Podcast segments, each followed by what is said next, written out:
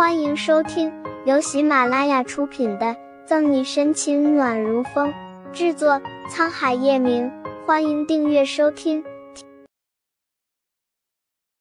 第一百八十六章，眼瞅着机会来了，我先去休息了。叶晨玉甩也没甩赫连明一一个眼神，随意的把西装外套搭在沙发上就上楼了。望着他倨傲如王者归去的背影。再看贺连明一落魄的眼神，沈西撇撇嘴，自己惹的桃花，扔着自个儿就走了。沈西还不跟上？上了几步楼梯，叶晨玉回头对幸灾乐祸的小女人凉凉喊着，顿时两道犀利的眼神射在沈西身上。我卧室里的水喷坏了，修一下。霸道不容置疑。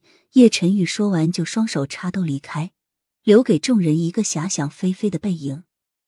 我，沈西双眼喷火，恨不得吐出三昧真火，烧死这天杀的叶晨玉得了。水喷坏了，让我去修。叶晨玉这个贱男人，怎么不去死，让我火化？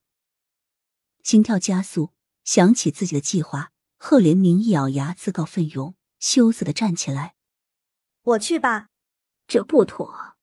赫莲小姐毕竟是女孩子，如何做得了这样的操事？叶老太太急忙阻止，忍住笑，把目光转向沈西：“要不小西你去吧。”沈西不懂叶老太太葫芦里卖什么药，正奇怪时，就看见他对自己抛过来的眼神。我算是明白叶晨玉的腹黑哪里来的了，感情这是遗传天生的，而且。叶晨玉卧室的水喷有没有坏？我清楚，顾春寒清楚，叶老太太也十分清楚。不用了，叶奶奶，明一知道您心疼我，但为了陈玉哥哥，我什么都可以做的。见叶老太太考虑自己，却让沈西去修水喷，赫连明一一阵感动。我发誓，等嫁给了陈玉哥哥，进了叶家的门，做了叶家的媳妇，一定会好好的孝敬叶老太太，把她当做亲生奶奶。是啊，老太太。明一这孩子从小就很懂事，能自己动手的绝对不麻烦别人，所以修水喷这点小事完全没问题。赫连太太眼瞅着机会来了，赶紧帮衬着赫连明一。看来还真如明一所说，这沈西在叶家也没有多大的地位，就是靠着出卖身体。等明一今天晚上成功了，这么好的庄园也就没他半点事了。这，那好吧。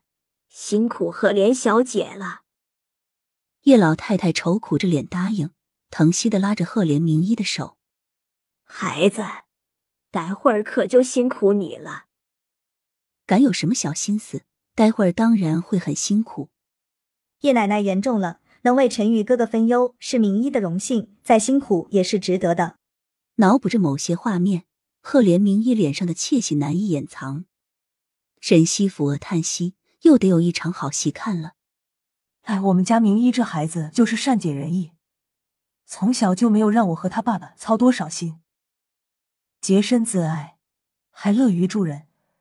去年阿加雷斯大学研究生毕业后回来，还创立了一个慈善基金会。赫连明一刚上楼，赫连太太就罗列着他的好，简直是此女只应天上有，人间哪得几回闻。这么好的女儿。还是赫连太太和赫连董事长会教育。叶老太太明知这女人打的什么算盘，还是跟着符合她。怎么说，人家也是客人，不回应回应，以免她尴尬。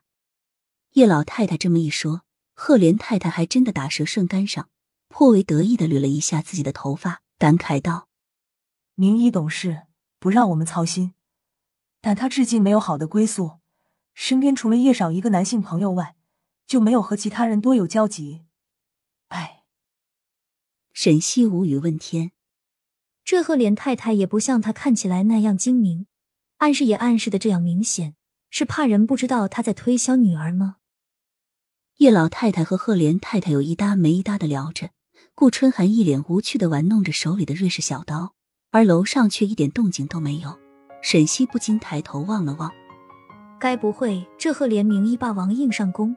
叶晨玉从了吧，也不是没有可能。毕竟人家肤白貌美、大长腿，还前凹后凸，要胸有胸，要屁股有屁股，那像我短粗肥还飞机场？本集结束了，不要走开，精彩马上回来。